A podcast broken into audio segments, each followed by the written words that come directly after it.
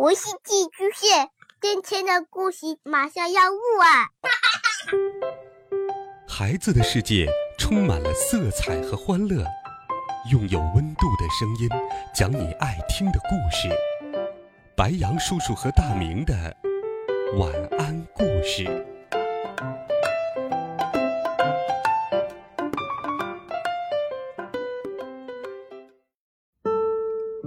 小朋友们、同学们，大家好，欢迎收听白羊叔叔讲故事。今天，白羊叔叔继续给你准备了经典童话《绿野仙踪》。小女孩多罗西踏上了回家之路，这一路上，她不断结识新的伙伴。这一集，多罗西又会遇到谁呢？一起来听。《绿野仙踪》第六章：胆小狮。黄砖之路上落满了枯枝败叶。多罗西和他的小伙伴们小心翼翼的走着。这片树林里没有什么鸟儿，因为阳光都被遮住了。森林深处不时传来野兽的吼叫声。托托似乎知道那是什么野兽，因为他不敢汪汪叫了。这时，突然传来了一声巨吼，“嗷！”一只大狮子跳了出来，挥舞着爪子，把稻草人打得飞了出去，又用利爪揪住了白铁樵夫。汪汪！托托冲上去向狮子叫着。这只狮子就张大了嘴巴，想要咬托托。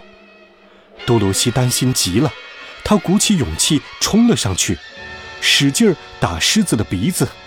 他高声喊道：“你怎么能咬托托？你怎么能咬托托？你惭愧不惭愧？你这么大的个子，竟然去欺负小狗！”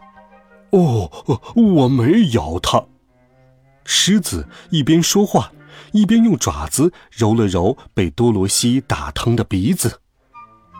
你想咬他，多罗西生气了。你是做了还不敢承认的懦夫。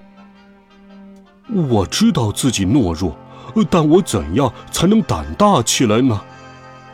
狮子说着，羞赧的低下了头。多罗西问：“那你为什么这么胆小？”我也不知道。狮子说。可能我从小就很胆小，狮子是野兽之王，每次我吼叫的时候，动物们都害怕的逃开了。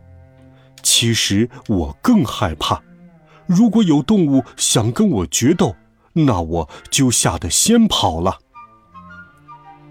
野兽之王怎么会是胆小鬼呢？稻草人说：“这我知道。”狮子说着，便用自己的尾巴梢擦了擦眼泪。这让我很不开心。每当危险来临的时候，我的心脏就特别难受。白铁樵夫说：“那你可能有心脏病吧？”嗯，狮子说：“那你应该高兴，这至少证明了你是有心脏的，而我没有心。”白铁樵夫接着说了下去。稻草人问：“你有脑子吗？”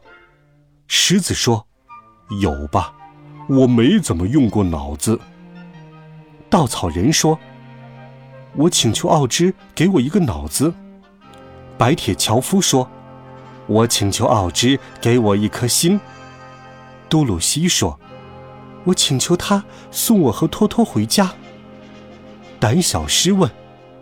奥芝能给我勇气吗？我可以和你们一起去吗？因为我想要勇气。当然可以，这样别的野兽就会被你吓跑了，他们肯定很害怕你。多罗西肯定的回答道：“他们是挺胆小的，可我也是一个胆小鬼，我不快乐。”狮子说。于是，这个小集体开始上路了。狮子雄赳赳地走在多罗西的身边。托托一开始不喜欢这个险些咬他的大狮子，但是不一会儿就对狮子友好起来。这一整天都没有什么危险，但是白铁樵夫不小心踩死了一只虫子，他很难过。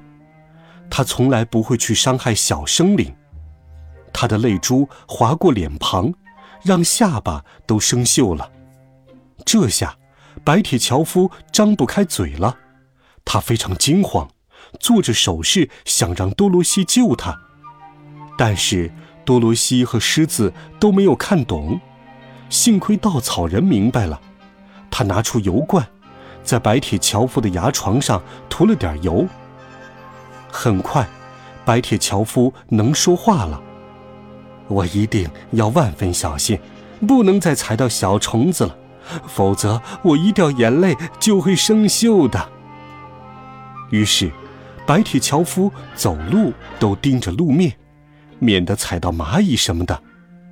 他知道自己没有心，所以要更加仁慈地对待任何一个小生灵。他说：“等奥芝给了我一颗心，我就不需要这么小心了。”好了，孩子们，这一集好听的故事，白杨叔叔就给你讲到这里。温暖讲述，为爱发声。我们明天见，晚安，好梦。